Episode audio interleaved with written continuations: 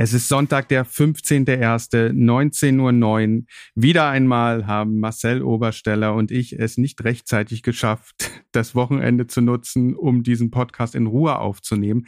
Also wird es wieder etwas hektisch, weil ich muss noch Mathe lernen mit meiner Tochter.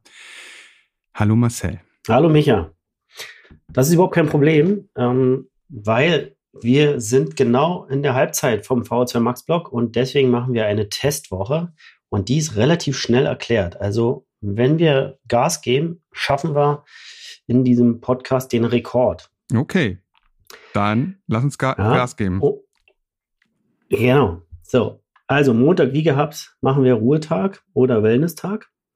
Und dann kommen zwei Vorbelastungen, Dienstag, Mittwoch, für die Tests am Wochenende.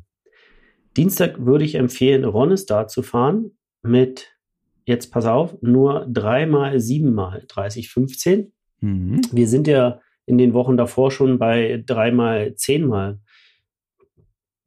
ähm, Ronnestart gewesen. Jetzt würde ich wieder runtergehen auf dreimal, siebenmal, um sozusagen das System nochmal hochzujagen. Wer möchte, kann da bei den 30 Sekunden Intervallen schon etwas höher gehen auf 135 bis 145 Prozent. Ähm, wir fahren ja sonst immer bei 130 bis 140. Also wer da Lust zu hat und sagt, ah, wenn wir hier insgesamt neun Stück weniger fahren, dann probiere ich mal ein bisschen mehr, kann das gerne tun.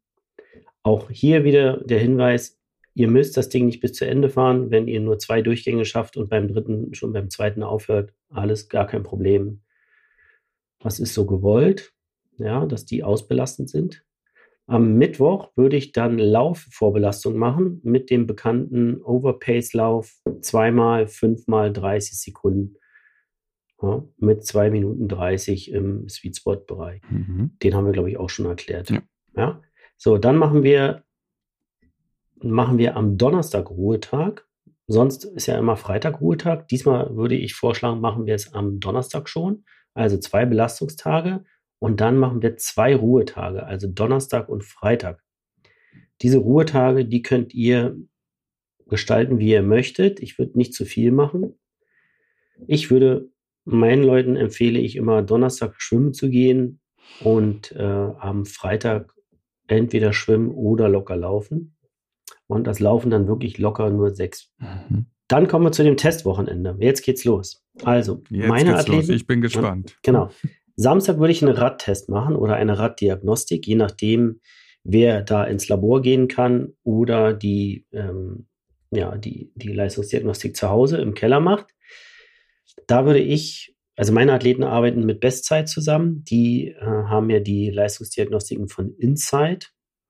Und die fahren dann sozusagen am Samstag den Test mit drei Minuten, sechs Minuten, zwölf Minuten und den Sprinttest am Anfang. Mhm. Bei den bei den Diagnostiken ist immer zu sagen, dass der hinterlegte Algorithmus bei, bei, bei solchen ähm, Diagnostiken, die ihr zu Hause im Keller fahrt, ist immer relativ milde. Also das heißt, die Ergebnisse, die dort rauskommen, sind immer sehr, sehr gering vom, vom FTP-Wert. Weil man natürlich alleine fährt, man hat keine Leute, die einen anfeuern, man hat niemanden, der im Labor neben einen steht und, und einen nochmal die nächste Stufe hochjagt, ja, und anbrüllt.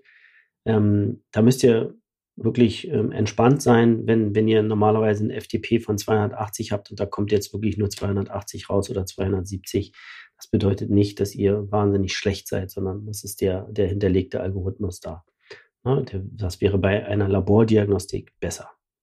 Ja, deswegen, wer da einen sehr geringen Wert hat, dem würde ich empfehlen, ähm, macht eine Woche später am selben Tag anstatt Ronestad oder Lisboa fahrt ihr dann ein Swift-Rennen über eine Stunde.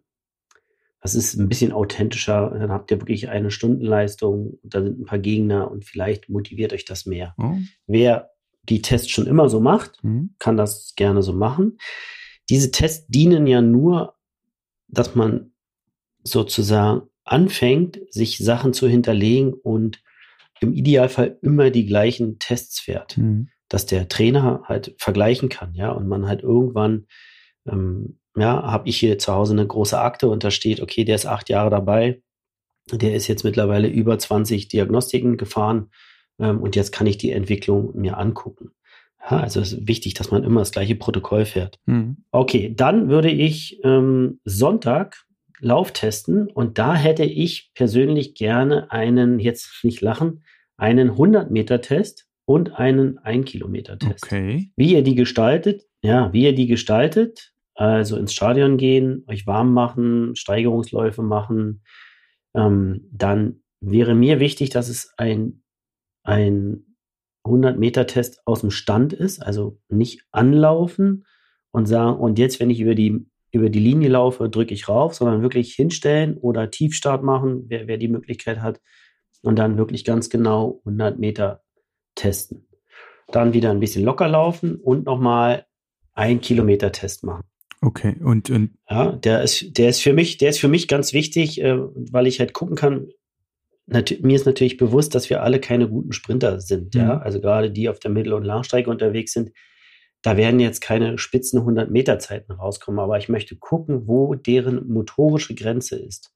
Weil wenn ich die 200 Meter Intervalle laufen lasse und die laufen schon immer, ähm, mhm. ich sage jetzt mal bei 35, 36 Sekunden, ja, was ja, was ja eine 18 Sekunden wäre, und die laufen dann den 100 Meter Test nur in 16, dann weiß ich, ah, okay, motorisch ist dann nicht mehr so viel möglich. Also wir bewegen uns da schon sehr nah an der Grenze. Wenn der jetzt aber den 100-Meter-Test in 12 Sekunden macht, dann weiß ich, ah, okay, motorisch ist da also noch eine Menge möglich. Das bedeutet, der ist noch nicht ausbelastet oder noch nicht ausgereizt von seinem von seiner Jetzt, motorischen Ich weiß nicht, ob du darauf antworten kannst. Was hat denn so ein Profi-Triathlet? Was kann der auf 100 Meter laufen? Weißt du das? Sag, sag, sag, mir mal, sag mir mal, wen du meinst. Meinst du jetzt einen, einen Kurzstreckler? Blumfeld, oder meinst ja, ja, so ein Blumfeld, der alles kann. Okay. Das ist ja da ja. nicht mehr bei dir. Was glaubst du? Ein Blumfeld läuft auf jeden Fall unter 12 Sekunden. Wirklich? Die 100 Meter. Ja. Wird das richtig schnell, du? Ja, na klar. So, okay. Ja, aber du, der Leute, der ist bei, der ist bei Olympia, also, entschuldige mal, der ist bei Olympia die letzten zwei Kilometer im 2,30er Schnitt gerannt. Also der hat für die letzten zwei Kilometer mhm. ungefähr fünf Minuten gebraucht.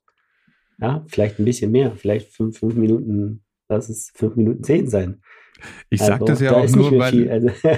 ich sag das ja auch nur, weil ich im, in meinem Abi ja auch äh, Sport ja. hatte und da eine 11-9 gelaufen bin und da ohne Training und so und alle gesagt haben, das ist aber schnell. War auch eine Eins. Ja. So, deshalb ja, habe ich klar. jetzt mal gesagt, na, das ist ja total schnell, wenn du einen Christian Blumfeld schaffst, ja. der Marathon auch noch rennen kann. Genau. Krass. Hätte ich ja, jetzt nicht also, gedacht, dass das so schnell noch mhm. geht. Ja. Okay. Ah. Und also dir geht's also, nur um die motorische Sache oder äh, genau. kannst du dann auch noch was, äh, also der, der läuft, sagen wir mal, der läuft eine äh, 16 Sekunden auf, äh, auf 100 Meter und eine 250 mhm. auf einen Kilometer. Was, was weißt mhm. du da, daraus? Ja, dann weiß ich, dass der sozusagen keine muskuläre äh, Grenze hat, in dem Fall, sondern der hat eine motorische Grenze. Und die motorische Grenze, da muss ich halt ran. Da muss ich halt mit denen ins Stadion und Techniktraining machen. Dann hat er mhm. entweder zu kurze Schritte oder er hat eine, eine Drehung, also ein okay. Wippen oder sowas. Also das, ne, das ist einmal die Motorik, also wie viele Schritte kann der in einer Minute laufen?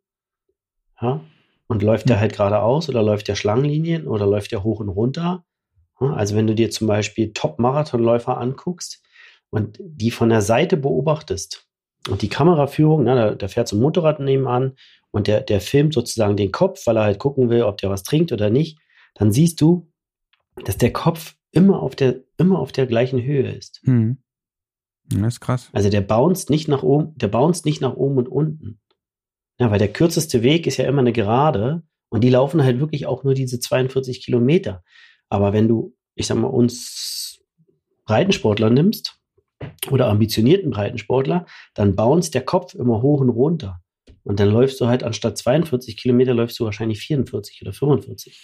Also pass mal auf. Und das muss man dann gucken. Noch für die, für die Zuhörer. Ich, ich, ich bin mal jetzt Breitensportler. Wenn ich jetzt diesen mhm. 100 Meter Lauf mache, ich hoffe, du hast jetzt Zahlen. Mhm. Ich bin 35, mach mal für 35, 40, 45. was, wo du als Trainer sagst, na komm, das solltet ihr auf 100 Meter noch schaffen? Welche Zeit? Als Breitensportler? Na, als jetzt ein, ein Oder ambitionierter, ambitionierter Breitensportler. Ambitionierter Breitensportler? Würde ich mal sagen. Ja. ja. Also wenn du aus dem Stand, ohne das vorher trainiert zu haben, handgestoppt eine 18,5 rennen kannst. Mhm. Oder eine 18 glatt, da wäre ich schon froh als Trainer. Da würde ich sagen, super. Motorisch ist da eine Menge drin. Okay, 18. Ja. Mhm. Jetzt im Winter muss man mal gucken, ne, weil irgendwie, wenn es Minusgrade sind oder nur zwei, drei Grad und, und, man alleine im Stadion ist und keinen Startschuss hat und handgestoppt ist und so, aber hm. ja, aber ich sag mal, so das, unter 19 wäre schon schön. Aber das ist doch mal ein Plan für alle draußen. Selbst die, die nicht alles fleißig mittrainiert haben, sich mal ordentlich warm zu machen auf dem Platz und zu gucken, was geht denn überhaupt bei 100 Meter. Das mhm. mache ich vielleicht sogar genau, mal. Also, ja. Aber ich habe hier gar keinen also, also Sportplatz. Also, genau, also meine, meine Athleten und Athletinnen AK 50 und älter, die dürfen die dürfen freiwillig wählen, ob sie die 100 Meter laufen. da sage ich immer, ihr, ihr, müsst nicht, ihr müsst nicht. Ja? Also es reicht mir dann der Kilometer. Ja? Und was willst also, du da haben für eine Zeit? Was wäre schön? Den Kilometer. Hm? Naja, das hängt. Also ich sag mal, da kann man jetzt nicht so eine, so eine Endzeit sagen.